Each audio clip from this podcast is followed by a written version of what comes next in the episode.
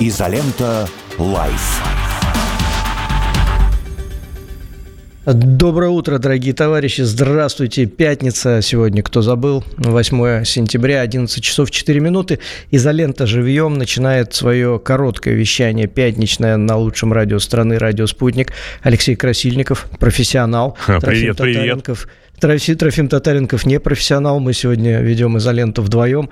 А у нас э, в гостях сегодня уникальные, без, без преувеличения люди. Евгений Ковалевский, руководитель экспедиции Томского отделения Русского географического общества по пути русских кругосветных мореплавателей, и Станислав Березкин, член экспедиции и капитан катамарана. Э, доброе утро. Утро. Здравствуйте, добрый вечер. У нас уже вечер. А, добрый видите. вечер, да. Вы сейчас находитесь в Австралии. Я расскажу пару слов, э, что случилось. Мы, то, как мы это видим все. У нас в прессе э, прошла информация, ну и в телеграм-каналах в первую очередь, про э, атаку акул на катамаран. Э, эта атака увенчалась э, успехом, извините за этот каламбур, да, и катамаран был прогрызен, насколько мы тут понимаем. Как есть на самом деле, мы сейчас все узнаем.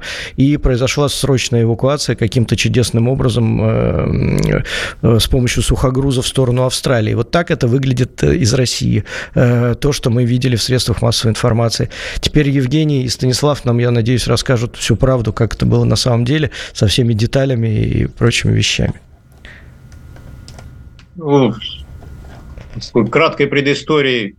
Мы, это экспедиция по пути русских кругосветных мореплавателей. Мы сибиряки. У нас экспедиция Томского отделения Русского географического общества. Проекту, наверное, сегодня уже примерно 10 лет мы назад начали.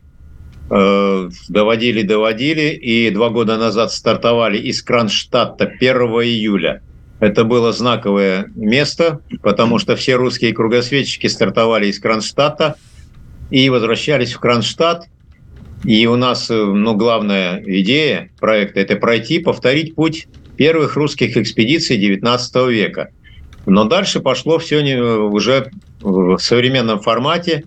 Для судна мы выбрали, ну, не, ну, что ли, незнакомое новое явление – для кругосветной экспедиции за одну экспедицию никто никогда не использовал надувную лодку, надувной, надувное судно. Нам этот выбор был интересен тем, что это вызов, это челлендж, этого не делал никто. Но лично мне интересно делать только то, что является именно вызовом и первооткрытием. Э, Станиславу, я думаю, что не менее интересно. И был проект насыщен различными образовательными, научными, дипломатическими программами. И дальше мы пошли, и начались, собственно, сложности с первого дня. Они были связаны с тем, что судно не обстрелянное. Судно, вот это э, явление, надувные катамараны для океана, они до конца не, не изучены, не отработаны, не доработаны. Мы со Станиславом делали несколько тестовых пересечений океанов до этого – 10 лет назад мы пересекли Тихий океан, до этого пересекали Атлантический океан, 18 лет назад пересекали Индийский. Это первый опыт вообще был 18 лет назад. Я могу точно сравнить это с первыми шагами в воздухоплавании. То есть кто-то когда-то дергался, крылышки цеплял, подпрыгивал, над ними смеялись, а сейчас реактивные самолеты – это явление абсолютно обычное. И вот когда у нас мы подошли на 27 месяц к Австралии мы, конечно, уже столько пережили. Это были и поломки мачты в Атлантике. Это мы замерзали в районе Южной Америки. Мы там э, в режиме пан-пан бедствия, но еще не СОС, были э, перед проходом в канала Бигль. Мы столкнулись с встречными ветрами при движении вдоль Бразилии. Э, потом мы по, от Чили, стартовав пересечение Тихого океана, потеряли первое наше экспериментальное опытное судно «Тримаран» надувной, потому что рулевое устройство разлетелось в клочья. Реальный океан, он намного более суровый, чем ну вот, э, конструктор и дизайнер рассчитал. Но это опытные варианты, это челлендж, это было неизбежно. И когда мы уже вошли в зону сначала французской Полинезии, мы, в принципе, понимали, что это ареал обитания глубоководных хищных акул, самая хищная рыба Мирового океана – Это бразильская акула куки-катер. У нее название такое, бразильская акула, либо куки-катер, резчик печенья. И э, Станислав э, несколько раз ремонтировал дыры, которые появлялись вследствие нападения акул вот еще на островах архипелага Туамото. Но там между островами было мало, и когда баллоны начинали травить, мы понимали, ну вот пробило в очередной раз, и там э, металлические заплаты. А когда пошли уже от Вануату последний перегон, собственно, для завершения Тихого океана, очень опасный переход. Станислав, поскольку он капитан, навигатор, он сразу сказал, это очень опасный переход тем, что он длинный 1300 миль, и тем, что здесь, если будут нападать кукикаторы, и их будет много, мы можем попасть в ситуацию прямо трагическую. Ну, мне как-то казалось, что это, это опасение, это ну как, боязнь, но все-таки преувеличение. Но когда 4 сентября я был на вахте и чувствую, катамаран плохо управляется. Не могу понять, час бьюсь, не могу, полчаса бьюсь, еще не могу. Боже, у Стаса он в палатке спит, потому что у нас один на вахте, а двое спят. С нами еще третий был француз, который шел с Таити. Ну и Стас вышел, и я как раз стал садиться на вахтенное место – у нас нет автопилота, и вахтенный круглый ежесекундно рулит. Угу. Я смотрю, у нас корма левого баллона мешком. Ну, ясно, что пробито. Чем пробито? Предположение кукикатор. Дождались, перекантовались до утра, легли в дрейф, там бросили плавучий якорь.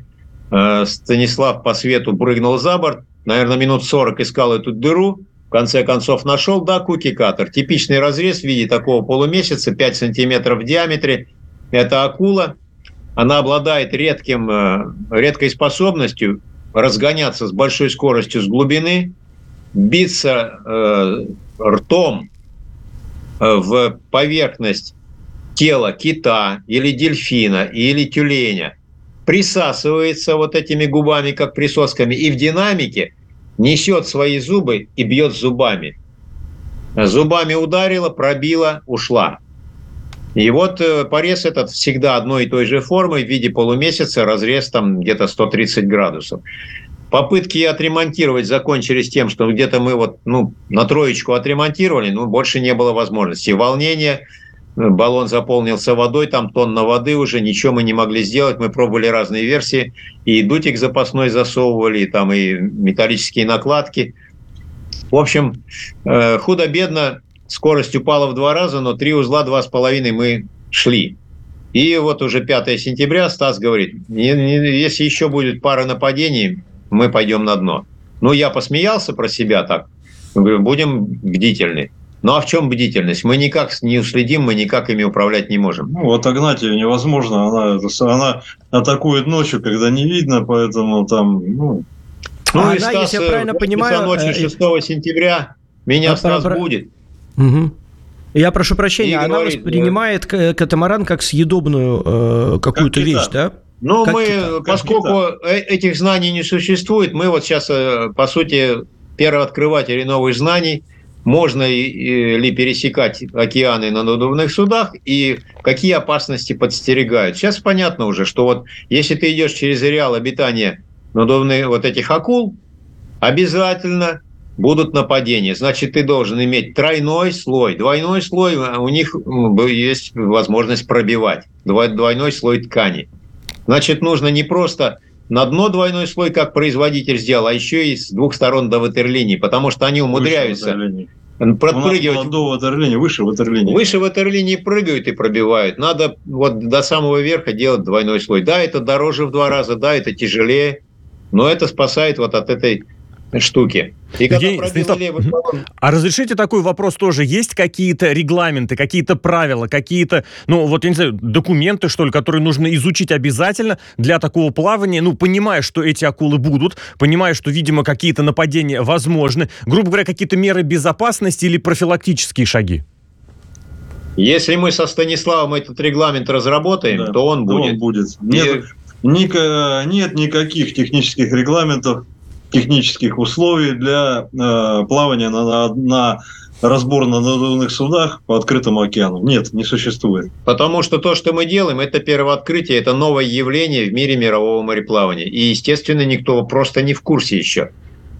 То есть это начало новой, нового взгляда, новой эры общения с мировым океаном. А вот Поэтому в этом смысле... Вот сейчас мы создаем. В продолжение из тех сообщений, которые приходили, э, было, ну, было указано, что вы включили э, маячок СОС и очень быстро, причем тоже по некоторым сообщениям как-то даже писали, что повезло, что очень быстро пришло судно на помощь, а в этом плане какой-то контроль, какой-то, не знаю, какая-то подстраховка, дубль, что-то в этом смысле возможно, ну просто потому что это же действительно можно оказаться ну вот э, в критичной Возможно, ситуации. мы подстраховались Стас сказал еще 4 числа, что Женя, давай звонить Юлии, береговой штаб, и предупредить, чтобы она связалась с Австралией, выяснила, кому звонить в экстренном случае. Юлия позвонила Наталье Аринс, самая русскоязычная э, жительница Кернса. Э, Наталья выяснила, кому звонить. И мы Юлю предупредили, Юля, не выключай телефон, держи возле себя. Если мы звоним и говорим СОС, без разговора сразу э, Это, звони. Пода- в этом случае подача сигнала Майдей наша означала, что мы э, буквально там в, трех, в двух-трех часах от потопления. Поэтому нужно было действовать быстро, и береговой штаб об этом знал. Поэтому, когда Стас меня разбудил два часа и сказал, Женя, СОС, мы даже не рассуждали. Да. Когда я вылез, я увидел этот баллон, который все уже паник и уже под, под воду уходит. И мы начинаем ну, крениться. Корма, корма начала погружаться. И э, я пытался, мало того, у нас еще, э, я пытался тогда подкачать следующую секцию за кормовой. И она тоже травила. И у нас угу. две секции, ну, с каждого борта две секции у нас э, поврежденные. И мы начали медленно-медленно погружаться кормой. И угу. там с этого момента, с момента решения того, что мы подаем сигнал СОС, до подачи сигнала СОС прошло где-то около 10 минут. То есть я тут же побежал, нажал кнопку на бую, Женя тут же побежал, позвонил э, по телефону, по спутниковому. Все, и мы начали собирать вещи. Через какое-то время, там буквально э, минут 20, наверное, прошло, может быть, 30. Ну, мы уже все, телефон оставили включенным. Вот, прошло где-то около 30 минут, пришла смс -ка. Ближайшее судно от вас в 45 минутах. Сейчас будет. Угу. Передайте координаты. Мы передали координаты. Через 40 минут действительно мы увидели огни, может даже меньше, минут 35. Увидели огни вот этого автовоза, который нас поднимал потом из воды. Потом, когда мы уже э, нас уже начали э, поднимать, ну то есть мы уже покидали судно, уже э, вещи передали на борт, начали выходить и увидели спасательный вертолет над нами. Еще послали вертолет за нами. Вертолет еще, как потом выяснилось, производил ночную съемку да. вот этой ситуации. Да. сняли это видео. А мы уже вот стояли вот так. Помните фильм «Титаник», когда корма начала погружаться? Да. И он и нос поднимается все выше и выше. Я думаю, сейчас еще через два часа мы встанем вертикально, выпадем за борт и будем плавать вокруг, там зацепимся. Ну, уже в голове-то крутится, а что делать? Не, у нас еще был спасательный плод, который, ну, надежды, правда, на него не было он был не, перело... ну, не обслуженный вовремя. Но, возможно, что он бы сработал. Ну и, соответственно, по моим подсчетам, примерно нам оставалось жизни, ну, максимум до полудня. А вот мы до утра, до утра до следующего мы не дожили. А почему, в связи с чем? Вот уж простите, тоже вопрос такого обывателя, зрителя. Вот вы сказали сравнение с «Титаником». У меня, мне кажется, естественно, сравнение с э, «Челюстью», где корабль тоже в первой части дно, кормой начал уходить вниз. А вы акул-то самих видели, наблюдали, чувствовали или как? Потому что, ну, я не знаю, мало того, что мы угроза... Да. Мы, их, мы их, конечно, не видели, их не видно в ночной видно, воде. Ночью их не видно. Но мы уже просто понимаем, мы уже опытные тертые калачи. Мы ну, просто понимаем, это, что это они. Это не первый раз происходит, поэтому, ну, уже были такие. Мы ну, сталкивались сталкивались с ними? Э, я могу сказать, что вот когда предыдущие экспедиции, мне повезло, я увидел на вахте, находясь на вахте, э, где-то в 4-5 утра на рассвете, я увидел эту акулку, которая подплыла, попыталась прокусить дублированное днище, вот, но там была ткань э, где-то, наверное, ну, очень плотная ткань. В этот раз у нас легкая достаточно ткань на корпусах, 1100 где-то грамм на квадратный метр. Там было 1800 или 1900 грамм на квадратный метр. То есть очень плотная ткань, двойной слой. И у нее зубы просто соскользнули. Она подошла, это вот такая примерно, вот такая акулка сантиметров 40, небольшая, шоколадного цвета. Она подплыла, э, ткнулась в баллон и ушла обратно на глубину. Ну а кормой, потому что пробиты кормовые секции, в каждой секции это тонна примерно воздуха. Это тонна ну, уж да. уходит, и она заполняется водой. И представляете, что тонна в правом баллоне сзади, тонна в левом. И эти две тонны начинают да, нас да. просто переворачивать. Да, примерно по кубометру воздуха Все. в каждой секции. Получается По... кубометр воды. А в носу еще воздух. Поэтому он, вода корму заполняет, он уходит вниз. И мы начинаем скатываться. Буквально уже вода заплескивается до ног мы вещи собираем, и уже этот сухогруз подходит, а дальше триллер еще больше начинается. Нас начинают наваливать на этот сухогруз, на головой 15 метров борт гигантский, длиной 400 метров. Там такое, ну просто... Пять большой, этажей. Да, был, огромный небоскреб, который тебя начинает подминать. Он немножко движется, и эффект подсасывания под борт, нас, а борт у нас, наш борт надувной уже Э, потерявший воздух начинает уходить под воду, и движение вот этого движение вот этого судна, оно нас начинает засасывать. Я говорю, Стас, бежим на нос, потому что сейчас нас перевернет, и мы хотя бы с носа прыгнем за борт и будем плавать. А так мы сейчас попадаем между двумя бортами, и нас э, ну, разотрет. Ну, так и сделали, перешли на нос. Винсент, молодец, француз, не потерял, не впал в панику, ему 27 лет опыта нет, тем не менее, мы ему сказали, бери камеру, ты камерамен, все, что происходит, все снимай. Он вполне достойно отснял, не испугался, там в туалет не побежал, не, не, а когда сильно страшно, рвет и понос. Ничего не случилось, ни рвоты, ни поноса. он, у него на самом деле железные нервы. То есть я сколько я посмотрел на него, улыбается, с камерой бегает. Блиц вопрос. то есть, Евгений Станислав, то есть можно ожидать какого-то видеоотчета, какого-то документального фильма о происшествии? Ну, у нас есть и видео, которое вот э, у нас в штабе есть ссылки, там и мы вам можем выслать ссылки, так что ну, вы штаб, можете там обращай, выбрать. Обращайтесь в штаб, штаб. Ну, к Юлии, если у вас телефон Юлии есть, если нет, ну мы вам вышлем ссылки. Скажите, куда? Вот я могу выслать Виктории. Слушайте, которая... ну вы реально неистовые. Я вообще сижу, слушаю, у меня вообще шок и трепет. Это, это, это я не знаю, это надо кино снимать. Я надеюсь, что это кино будет снято. А мы снимаем. И... А, мы снимаем. а в том-то и дело, что оно есть, Трофим. Не, я про художественный фильм это судно. Там «Титаник» идет строго лесом вообще со всем своим сюжетом, потому что это сильно круче. А, а ладно, «Титаник». Вот, кстати, я бы обратил здесь внимание на то, что в последние годы снова интерес к фильмам про акул-людоедов. Вот в этом году «Мег-2» вышел, ну, «Мег» про Мегалодона. Это все смотришь как кино, вы рассказываете вещи, вот эту акулу показывают, ну, посмотреть можно, Куки Катер, это акул. Она совершенно не похожа на привычные, которые обычно рисуют. Но не менее, я так понимаю, опасная, как минимум для кораблей, для катамаранов, а для человека просто страшно представить, что гипотетически Слушайте, а может можно случиться. вопрос еще технический? А электричество-то на э, катамаране вообще, э, оно присутствует как-то или, или что? Ну, раз и рация есть, значит, что-то есть?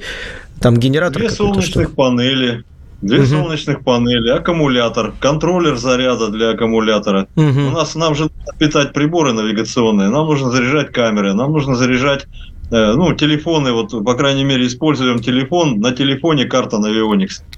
Вот, то есть какой-то где-то порядка 150 ватт мощности батареи ну, у нас есть. Ну, то есть классическая схема, как на яхте, да, как на обыкновенной яхте. Да, да, да, да, да. Ну, не совсем. У них электричество больше гораздо. Нет, на яхте, в разы. На, на яхте, нет, дело не в этом. На яхте еще есть это самое, есть возможность заряжаться двигателем. От движка, да, да, да. Да, угу. только у нас только солнечные батареи.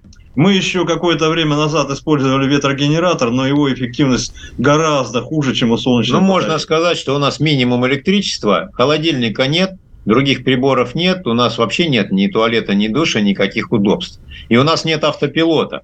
Мы идем в ручном режиме, это значит, угу. ты 24 часа каждую секунду должен концентрироваться, мобилизоваться, следить за курсом, смотреть на 360 градусов, смотреть любые опасности, и это достаточно напряженно. То есть это очень высокий стресс, когда ты это делаешь неделю, нормально. Две недели ты уже стрессуешь. Через месяц ты уже валишься с ног, ну а два года это в хлам. Нет, через два года. Просто э, мы заметили, когда мы начали совершать ошибки уже перед огибанием Америки, ну, вот, э, когда, мы, когда, у нас сорвало, когда у нас сорвалось якоря в Сан-Бласе, в общем, уже пошли через больше года такого вот экстремального путешествия, э, начали совершать ну, достаточно серьезные ошибки, чаще. Угу. Вот, поэтому усталость, она такая штука. Организм в предельном стрессе э, перестает э, адекватно отрабатывать ну, ситуации. Реакция, реакция замедлена. Я даже придумал угу. термин такой потеря э, интеллектуального контроля. И она происходит потому, что организм перегружен, и у него не хватает ресурсов. И в этом еще состоянии нужно вести, нужно работать, нужно выполнять программы. Мы же не просто вот эти безумцы, которые пробуют эту новую надувную штуку и обходить вокруг света. Мы ведем встречи с населением, у нас задача э, извините, формировать положительный имидж э, России и россиян в условиях вот большого негатива, который валится сейчас на нашу страну. Мы, э, вот береговой штаб у нас, Юлия, готовит очень содержательные уроки географии для российских школьников. И наш экипаж – это действующие современные путешественники экстрамирового класса, которые могут в прямом эфире отвечать на вопросы детей. Дети нас видят, мы их видим. Это тысячи школ. Это авторская программа образовательная. Мы ее сами придумали, мы контент пишем по тем местам, где проходим. Это мировая география. Это все еще идет с параллелью на достижение, на открытие русских кругосветчиков XIX века. Мы же еще рассказываем на всех встречах о том, что там Коцебу, Беренсгаузен, Головнин, Крузенштерн открыли несколько сот островов, дали им названия русские. Они заходили на Таити, они заходили там в Австралию, на Вануату. На Вануату на островах стоит памятник Головнину Василию Михайловичу, это русский адмирал, двукратный кругосветчик. Беллинсгаузен открыл Антарктиду, об этом же никто не знает. У нас вот это все, нужно это все готовить и рассказывать, доносить. Мы снимаем фильмы. Телеканал «Моя планета» уже три фильма сделал. По 26 минут, сейчас четвертый сдает. Сейчас делается фильм «Через океаны. Э, связь времен». У нас три сериала делается. Ну, колоссальная работа происходит, помимо того, что нам нужно еще просто выжить. Этот интеллектуальный контроль не просто там как-то потерять, ну и в этом состоянии еще думать, мыслить, идти, принимать э, решения, вот как сейчас мы стоим перед очень серьезным решением, как продолжить экспедицию. Мы когда на сухогруз вылезли, полтора часа эвакуация занимала, потому что прыгнуть на движущийся 15-метровой высоты металлический борт, трап болтается, это очень непросто. Даже, даже два. Эвакуация началась в 2.45, закончилась в 4.45. В общем, мы два часа, часа эти часа. прыгали втроем на этот борт, и кое можно было сорваться 10 раз и там погибнуть под этим. Ну, швартовы обрывались, то есть тот конец, который они нам... Веревка первый, толщиной 5 сантиметров, она просто рвется, она, как струна. Она, она оборвалась. В этот момент, если это голову попадет, эта веревка 5-сантиметровая, ну, просто голову пробьет. Ну ничего, полчаса мы пришли в себя, кофе попили, нам, нам дали каждую каюту одноместную. Филиппинский экипаж, просто супер, ребята, 32 человека. Я через полчаса иду к Стасу, говорю, Стас, давай э, связываемся с Юлией втроем. Как настроены? Настроены продолжать. Ну, это вот. после, сразу, сразу вылез после душа и, в общем-то... Все уже мы... В общем-то, и продолжаем. Уже... А, скажите, пожалуйста, сколько вам еще идти, вот когда вы продолжите, я не говорю, если вы продолжите, да, я говорю, когда вы продолжите, сколько когда? вам еще идти ну, при чистого пути, раскладе? наверное, полгода. Мы даем, берем полтора месяца э, чтобы найти вариант, у нас предварительные идеи есть, что нам нужно найти новое судно, нам около, его нужно да. оснастить. Около 7 тысяч морских миль, это примерно год. Ну, Год по, еще ну мы, учитывая опыт и то, что мы mm-hmm. хотим сейчас найти судно, надувных суден, э, судов больше не существует. Два, которые были готовы, способны переходить океаны, они их больше нет, они погибли. Значит, мы созрели для того, чтобы не с гневом не отвергать вариант пересесть уже на данный момент, когда за спиной 20 тысяч морских миль, мы согласны пересесть на твердокорпусное судно, чтобы завершить экспедицию достойно и вернуться Просто туда, как откуда начали. Стартовали в. Спасибо вам огромное. Мы вынуждены, вынуждены вас прервать сейчас. Мы уходим на новости. Евгений Ковалевский, Станислав Березкин. Я уверен, э, что мы еще встретимся у нас в эфире. Спасибо вам огромное. И закончить вам желаю вашу экспедицию успешно. Спасибо большое. Спасибо.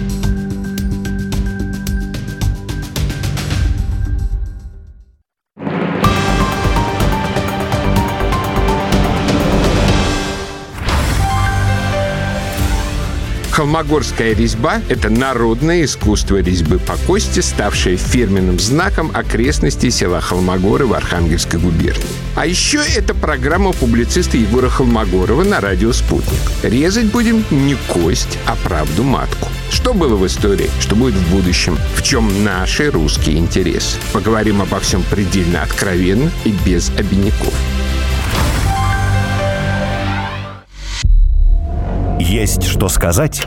Говорите. Плюс 7 495 95 95 91 2. Вопросы ведущим. Ваше мнение. Ваше слово. Нам важно это слышать. От Федерального агентства по делам Содружества независимых государств, соотечественников, проживающих за рубежом и международному гуманитарному сотрудничеству. Нет, вы серьезно думали, что это будет вот так пафосно?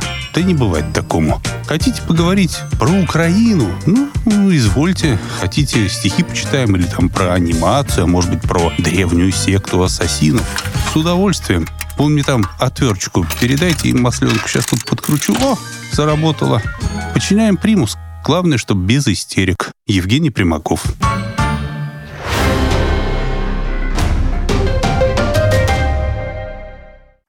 Телефон рекламной службы «Радио Спутник». Плюс 7 495 950 6065. Радио «Спутник». Новости. В эфире Евгений Гошина. Здравствуйте. Украинские войска за пять минут выпустили 11 ракет из РСЗО по районам Донецка, сообщили в представительстве ДНР в совместном центре контроля и координации вопросов, связанных с военными преступлениями Украины. Под огнем оказались Голицыновка и Максимильяновка. Информация о жертвах и разрушениях уточняется. Из-за ракетной атаки в Херсонской области эвакуировали избирательную комиссию, заявили глава ЦИК Элла Памфилова и ее заместитель Николай Булаев на брифинге в пятницу. Дело в том, что у нас в новых регионах России меняется ситуация. В Херсонской области Николай Булаев расскажет об этом подробнее. Там пришлось эвакуировать комиссию, заявила Памфилова. Булаев, в свою очередь, объяснил, что эвакуация произошла из-за того, что в Херсоне объявлена ракетная атака. Задержаны лидеры неонацистской группировки «Белая масть», готовившие серию тяжких преступлений, в том числе против интересов страны, заявили в МВД. Участники группировки поддерживали связь с зарубежными праворадикальными организациями. В ходе обысков обнаружена нацистская символика, атрибутика и литература, а также холодное, учебное и огнестрельное оружие и боеприпасы. Возбуждено уголовное дело.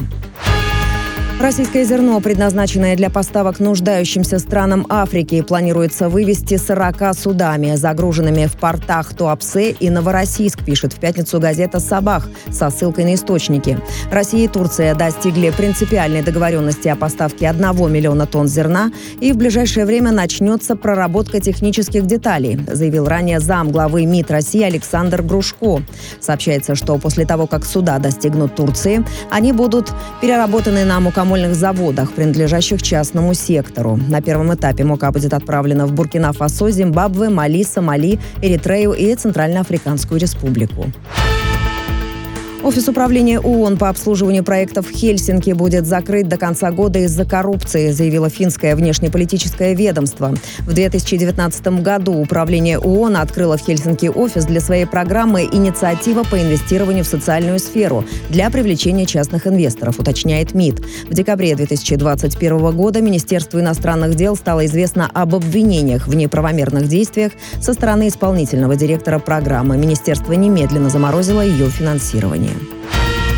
Спикер Госдумы Вячеслав Володин в пятницу проголосовал на выборах мэра Москвы. Выборы в России в единый день голосования в большинстве регионов будут проходить три дня и начнутся с 8 сентября. Основным днем станет 10 сентября. В единый день голосования запланированы выборы высших должностных лиц в 21 субъекте Российской Федерации.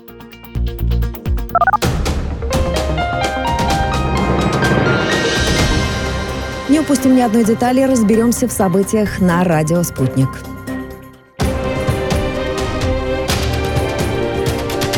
Радио «Спутник».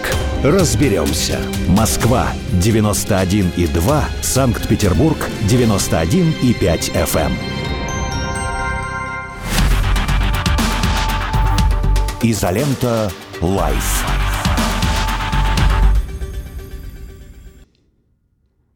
Изолента живьем в прямом эфире. Трофим Татаренков, Алексей Красильников снова на радио «Спутник». Трофим, привет. Нужно немножечко привет. прийти в себя после динамичной, пугающей и клаустрофобной какой-то э, первой части передачи, потому что когда ужас везде, и в виде акул, и в виде глубины, и в виде э, спасающего корабля, на который можно еще и не залезть, мне кажется, нужно немножечко размеренным, спокойным способом э, приводить психику в порядок, и мне кажется, у нас сейчас будет прекрасный способ и повод это сделать. Есть у меня подозрение, что не приведем мы сейчас психику в порядок, э, потому что психику нашу э, из стороны в сторону колбасит. Анастасия появилась на экране, и психика сразу у меня сказала, что никакого порядка быть не может. Зрители сразу упали в обморок, и в чате организовали... Не, не, сначала тишина. восстали из обморока, потом обратно. Да, да, да, да, восстали из зада, из ада, и потом упали в обморок. В общем, все как положено. Анастасия Кругликова присоединяется к нам в эту прекрасную пятничную программу в нашу, опять с цветами и опять в декольте. Здравствуйте, Анастасия. Это я для радиослушателей, чтобы они нам завидовали, кто это не видит нас на рутубе. Самое любимое, самое лучшее, что есть э, на радио, это когда ты голосом описываешь то, что видишь. Ну, это, это частный случай. Так, ну да. Ну, но видишь, из частных ну, случаев да, складывается общая картина, поэтому кто нас не видит в Рутубе, тот многое теряет. Подписывайтесь в Рутубе на изоленту живьем, изолента live канал называется, и вы увидите э, в пятницу такое, что в принципе не увидите никогда нигде, только в изоленте live. Настя, Я ты думаю, как всегда прекрасна. По описаниям Трофима радиослушатели меня представляют Моникой Белучи, я думаю, не меньше. А, да, Настя покруче будет, чем Моника Белучи. Я стихами заговорил. Настя круче, чем Моника Белучи. Так что все хорошо у нас. Что за цветы у тебя? Пионы, я смотрю, там вроде как в этот раз. Лотосы, Лот, да ладно. Слушай, да. где ты, где ты, ты, у тебя оранжерея, как у Дмитрия Юрьевича Пучкова, что ли? Я не понимаю. А вот это секрет. А, это секрет. Понятно. Я тебя потом пытать буду и все выпытаю при встрече. А когда Хорошо. начнется новый сезон культурного шока, буду тебя пытать. Э, договорились. Э, Настя, расскажи, о чем поспорим мы сегодня? А сегодня давайте поговорим про фильмы Тарковского. Такая тема острая, мне кажется, и для старшего поколения, и для молодежи современной, потому что имя Тарковского, оно среди всех режиссеров, может быть, больше всего вообще на слуху, и очень много вокруг его личности, его фильмов э, конфликтов. И среди тех, кто кричит э, «ничего не понятно, почему нельзя попроще», э, или кричит, что там, почему его так превозносят, есть режиссеры гораздо более великие, а другие другие кричат, нет, это великий режиссер, вы ничего не понимаете. А, есть те, кто кричат, что это предатель Родины, там его фильмы нельзя а, смотреть э, и так далее. Вот давайте немножко об этом поговорим. Я бы хотела пару слов сказать а, что я думаю о Тарковском, какие у меня любимые его фильмы, а потом вот предложить значит, два вопроса нам э, на обсуждение. Ну вот лично мой абсолютно любимый фильм, э, не только у Тарковского, но и вообще, это, конечно, Андрей Рублев.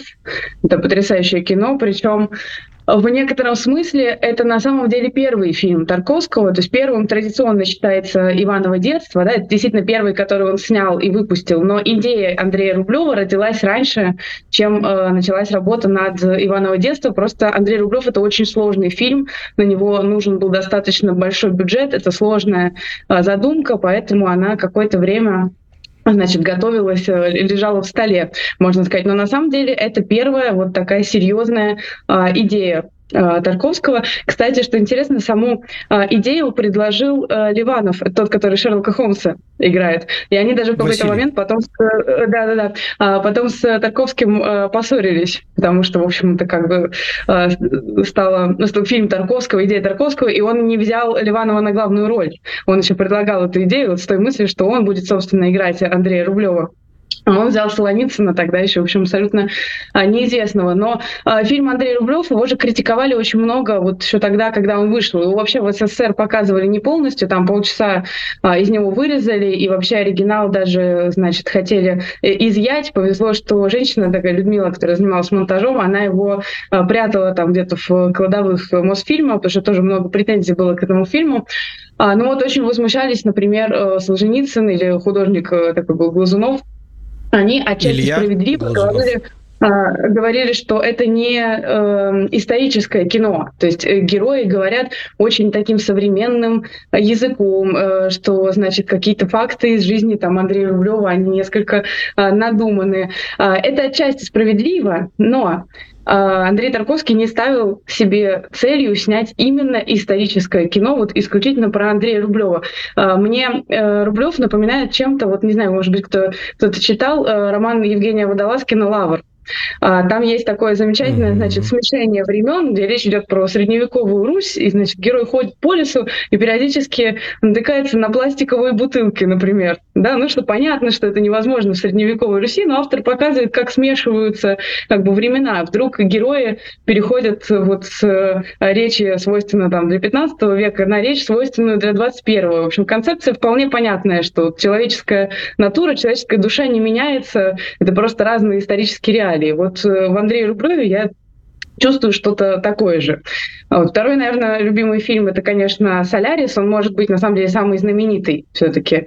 А, у Тарковского даже там более знаменитый, чем э, «Сталкер». Ну, тут сыграла роль еще то, что, в общем, по э, роману э, Лема. И мы знаем, кстати, что Лему фильм не понравился, да, совсем. Он категорически рассорился с Тарковским, назвал его просто идиотом, да, сказал, что тут э, ничего не понял, и привнес туда какую-то, значит, непонятную Достоевщину, что, в общем, отчасти правда. Но я смотрела с удовольствием, при том, что смотрела его на следующий день после того, когда читала, собственно, «Солярис» э, Лема.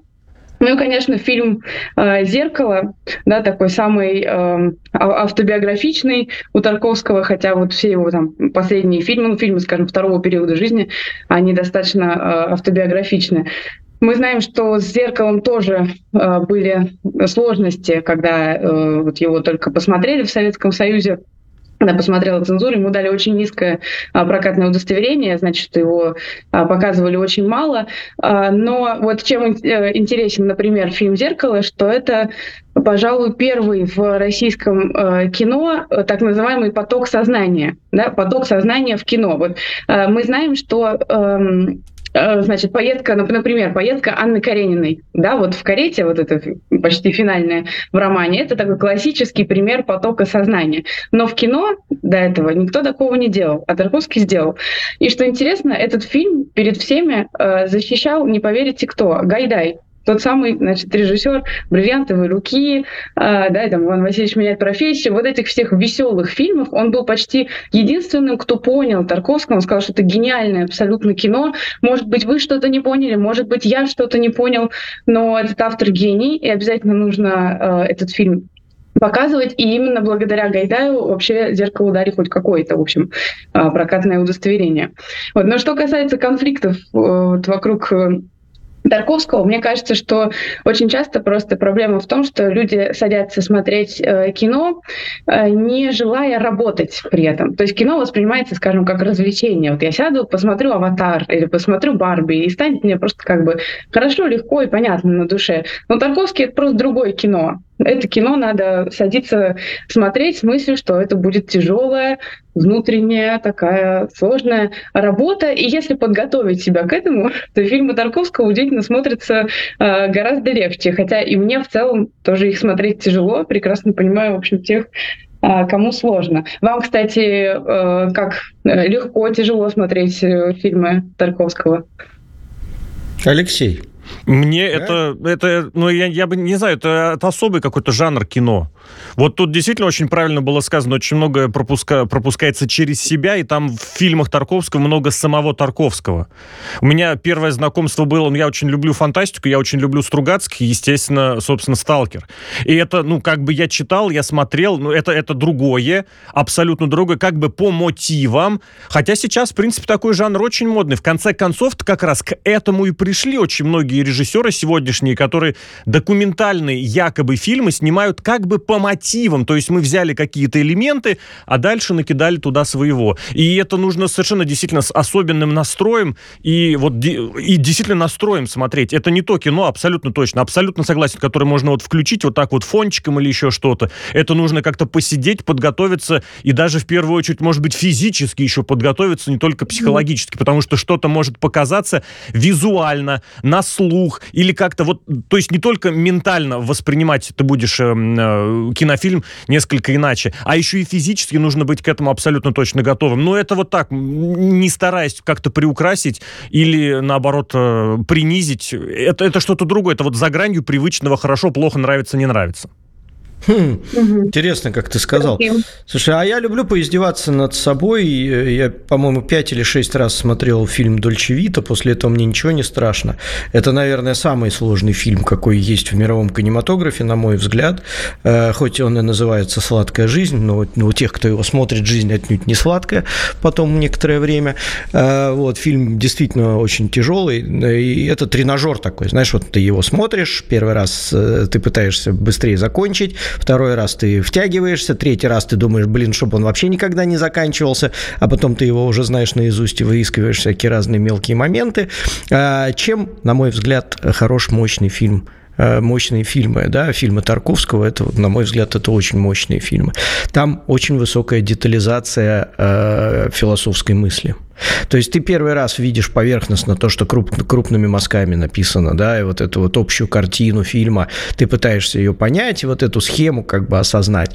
И каждый раз следующий раз, когда ты ее смотришь, э, пересматриваешь этот фильм, я «Солярис» много раз смотрел, и каждый раз ты находишь мелкие какие-то именно философские детали, какие-то аллюзии, какие-то отсылы к книгам, э, какие-то, пере, как сказать, такие перекрестки э, сознания, мысли, да, с какими какими-то книгами, с какими-то фильмами, с какими-то э, великими мыслителями, и, и постоянно у тебя мозг находится в напряжении. От этого и сложно.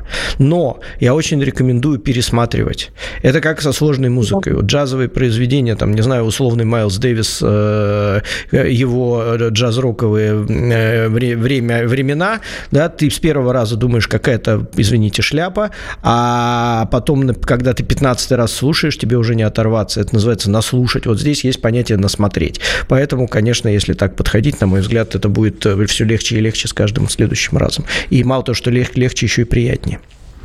Я бы к твоим словам здесь еще, знаешь, что добавил? Что, возможно, эту отсылку ты увидишь только ты сам. Прочувствуешь что-то на каком-то уровне понимания Конечно. или осмысления. Возможно, это будет действительно, что тебе скажут, да ну брось, как это может быть? Вот, пожалуйста, смотри. И, у меня, ну, знаешь, да, есть, возможно. извините, у меня есть мой очень хороший товарищ, можно сказать, друг, батюшка Евгений, э, священник наш. Вот он говорит, каждый раз ты каждый день, говорит, перечитывая Евангелие, ты будешь понимать его по-другому, потому что у тебя настроение в этот день такое, и мысли в голове такие, и он никогда ты не поймешь его одинаковым образом ни разу в жизни, вообще никогда. Ты каждый день будешь его понимать чуть-чуть по-другому, а другие люди, с которыми ты будешь говорить, они будут удивляться, что там этого близко нету. Вот да, да, это именно так. Да, вот я с вами согласна. Мне кажется, еще важно отойти от э, какой-то идеи, что кино должно быть массовым вообще, что вот кино — это то, что должно быть всем понятно. Сам Тарковский говорил, что очень несправедливо в этом смысле к кино относится. То есть люди не считают, что все в русской классике, например, должно быть абсолютно всем понятно. Но кино почему-то запрос именно такой. Вот всем должно быть от него просто ясно, легко и хорошо. Ну, в общем, это э, совершенно как бы не так. Но в то же время вот э, с другой стороны, нужно, э, мне кажется, снять немножечко вот это напряжение с этого слова гений, вот Тарковский гений. Потому что когда ты садишься смотреть с этой мыслью, тебе изначально страшно, что ничего не поймешь. Потому что гениальное это то, что как будто бы действительно простой Но, Настя, извини, может перебью тебя. Понять, но с другой стороны, если я тебе сегодня вот приду к тебе и скажу, Настя, пойдем в, в киношку с тобой вечером сходим, там попкорна пожуем, пивка бахнем, там вина попьем, вот, пришли там зеркало. Ну, вот как тебе такой Илон Маск, понимаешь? Ты выходишь оттуда, конечно, тебе уже ни пивка, ни попкорна, ни Настю, ничего не надо вообще в этой жизни. Ты выходишь просто такой, думаешь, зачем я это сделал? Вот я о том и говорю, Трофим, что это не массовое кино. Но если мы слишком часто повторяем слово «гений», хотя я согласна, что Тарковский гений, а мы просто создаем лишнее напряжение. Мы пугаем, мне кажется, многих людей. Поэтому нужно чуть спокойнее относиться. И, опять же, не требовать от себя, что ты должен сейчас сесть и все отсылки понять, все смыслы считать. Вот говорят, что есть два э, способа смотреть Тарковского. Можно смотреть его с учебником по, значит, кинематографии, искать все отсылки там, значит, это все. А можно попробовать просто смотреть эмоционально. Вот «Зеркало» в этом смысле лучший пример. А, можно попробовать сесть и не требовать от себя а, все понять. Просто почувствовать эмоционально, какие у тебя это вызывает ассоциации, да, может быть, там со своим детством, со своей жизнью. Вот, вот это будет э, замечательно. В этом как бы гораздо больше, мне кажется, смысла для вот э, обычного человека, там, не знаю, того, кто в Авгике не учился, как сам Тарковский.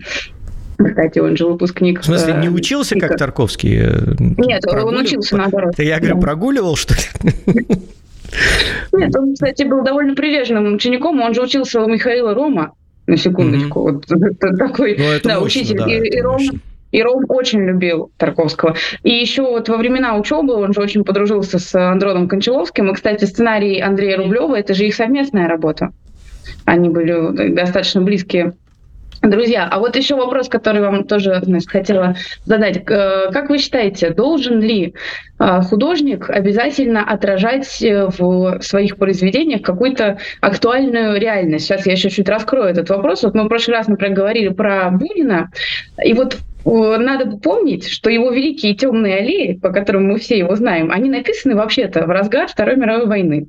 Видим ли мы в темных аллеях значит, отражение вообще каким-то образом этих событий нет, не видим. При этом он создает да, шедевр а, литературы. А, вот к тому же Тарковскому, когда вышел фильм «Иваново детство», ему же сразу значит, предъявили претензию, что это, а, ну, что он пацифист, что значит, в фильме не отражены как следует там, подвиги значит, там, советской армии, что это такой несколько антивоенный фильм, он ни в коем случае не антисоветский, да, это понятно, но он действительно Э, несколько антивоенный в том смысле, что, конечно, режиссер скажем, относится к войне с болью, да, но он не воспевает там практически подвиги вот там, значит, советских солдат.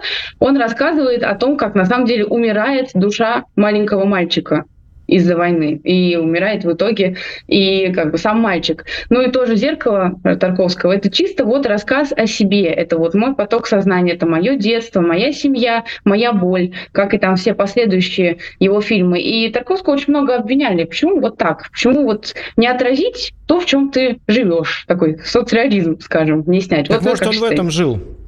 Настя, вот понимаешь, тут в чем нюанс, э, как в том анекдоте, да? Ведь он же отражает то, что у него в голове. А он не отражает не то, что ты хочешь увидеть, или не то, что ты видишь, или не то, что ты хочешь, чтобы он увидел или отразил, а он отражает то, как он видит. И он своими глазами, э, это все равно, что, значит, ты видишь мир одним образом, а муха там условная или стрекоза другим образом, через, в общем-то, те же глаза, но глаза изнутри другие. И вот ты смотришь на мир глазами Тарковского, и как можно спросить его, а почему ты видишь мир так? Да потому что я так его вижу. Хочешь, смотри, не хочешь, не смотри, твое полное право. Я так его вижу. Я с тобой абсолютно согласна, Трофим. Я в целом считаю, что художник как бы никому ничего не должен, и он, если и должен, то прежде всего своему таланту, да, и если талант его говорит ему, значит, рассказывать какие-то истории там своего детства, показывать вот свое видение странное, может быть, для остальных, то именно это он и, и должен делать. Он, в общем, не, не обязан совершенно там рассказывать о подвигах стахановцев или снимать какие-нибудь комедии там о, значит, о, о том, как работают на заводе, ну, например, да, что было актуально в то время. Но ведь его очень много осуждали, ему очень мало давали работы из-за этого. Вот тоже те, кто любит говорить, что Тарковский это, значит, страшный предатель Родины, они очень часто не учитывают, как ему в реальности не просто работалось в Советском Союзе. Ведь он снял вообще за всю жизнь всего семь фильмов. Из них в Советском Союзе только пять. Это очень мало для режиссера. Режиссеры всегда снимали больше. А главное, что они зарабатывали с этого. То есть э, э, ты же не можешь быть режиссером и параллельно подрабатывать, значит, где-нибудь на заводе и с этого кормить семью. Нет. Угу. Ты обеспечиваешь свою жизнь с собственных э, фильмов или с постановок в э, театре. Кстати, Тарковский ставил Гамлета в театре. Было такое. Но ему давали очень мало работы что к нему очень так плохо сложно относиться, он был бесконечно в долгах, и даже очень прибыльный Солярис, по его собственным словам, не позволил даже долги раздать ему вот до, до конца. Хотя это было mm-hmm. очень как бы кассовое а, кино. Действительно не просто ему жилось-то осуждали вот эту вот его, значит, манеру говорить о, о себе, а не о том, что он э, видит вокруг себя. Поэтому предатель, не предатель, вот тоже вопрос э, спорный. Он же, кстати, очень всегда с любовью о родине отзывался, вот уже будучи там на Западе. Он прожил-то там недолго, да, он же очень быстро умер от э, он онкологии, но есть даже, например, его письма его великому отцу, да, Арсению э, Тарковскому, где он пишет, что мне очень грустно, папа, что и ты, значит, э, считаешь, что я какую-то роль изгнанника на себя принял, что я чуть ли не предал свою любимую Россию, да, я мне как бы без России жить не могу, но я просто не могу работать внутри Советского Союза, потому что я годами подвергаюсь травле, у меня нет денег, э, у меня есть дети, я не понимаю, что мне делать, я хочу снимать кино, потому что как бы я режиссер. И это, в общем, письма довольно трогательные, мне кажется, очень во многом Тарковского можно понять. И ничего такого радикально антисоветского он э, на Западе не говорил, как и, скажем, например, там Иосиф Бродский, да, многие наши иммигранты на самом деле вели себя очень, очень прилично. И так в том-то и дело. Тут даже, тут даже я бы термин «очень прилично» я бы, наверное, заменил бы на э, термин э, «русофильский», пророссийский, да, mm-hmm. просоветский даже многие. То есть мы можем привести кучу примеров того, как люди, которые уехали туда, потом всю жизнь поддерживали Россию. Угу. И это нормально, Россию и Советский, и Советский Союз. Просто другой вопрос, что э, тогда задавать сложные вопросы зрителю или читателю было не очень принято. Потому что на эти сложные вопросы нужно было кому-то давать ответ. А давать ответ на эти сложные вопросы проще было э, заклеймить чем дать на это ответ. И, например, тот же Николай Бердяев в своих трудах об этом многократно писал. Человек, который разделил э, ценности революции, сказал, что да, я готов э, э, помогать всячески, да, но он говорит, оно, вот в этой революции есть такая-то проблема, есть такие-то вопросы. И вместо того, чтобы отвечать на эти вопросы, его просто высылают из страны. Я думаю, что с Тарковским приблизительно то же самое. Кто-то должен был народу на эти вопросы ответить, особенно вот если мы берем Андрея Рублева. Там же огромное количество вопросов поставлено, на которые кому-то нужно было ответить. Никто не заморачивался, проще вырезать полчаса, и нет никаких вопросов. Мне кажется, да, вот так. это очень грустно. Мне кажется, что это может быть один из тех, э, тех факторов, которые привели к событиям вот начала 90-х годов. Вот, да, я только хотел, ты с языка у меня сняла. Я, кстати, удивлен твоим глубоким пониманием этой ситуации. Все эти вопросы концентрированно вылились на голову народу э, в, в период с 85 по 91 год. Они просто лавиной поехали сверху вниз, потому что наши западные недоброжелатели, они эти вопросы концентрировали у себя. Они их собирали, они их обрабатывали, захватывали, они их в огромный ушат собирали, и потом этот ушат на нас выплеснули единомоментно. И мы захлебнулись в этих вопросах. Вот, мне кажется, приблизительно так вот это было. Да, абсолютно точно. И мне хочется еще э, сказать тем, кто вот э, любит возмущаться, что Тарковский родину предал. Вот я считаю, что не нужно разбрасываться вообще русскими людьми, русскими патриотами, а он действительно очень патриотично всегда говорил о России. Ну, например, он многократно говорил, что я не знаю страны, где было бы больше талантливых людей, чем вот на моей родине. То есть он очень высоко оценивал вообще вот русского человека как, как такового. И не нужно этими людьми разбрасываться. Это наш великий режиссер. Тарковский — это та фамилия, которую зна- знают на Западе прежде всего если мы говорим о наших режиссерах. Вот его э, называют первым.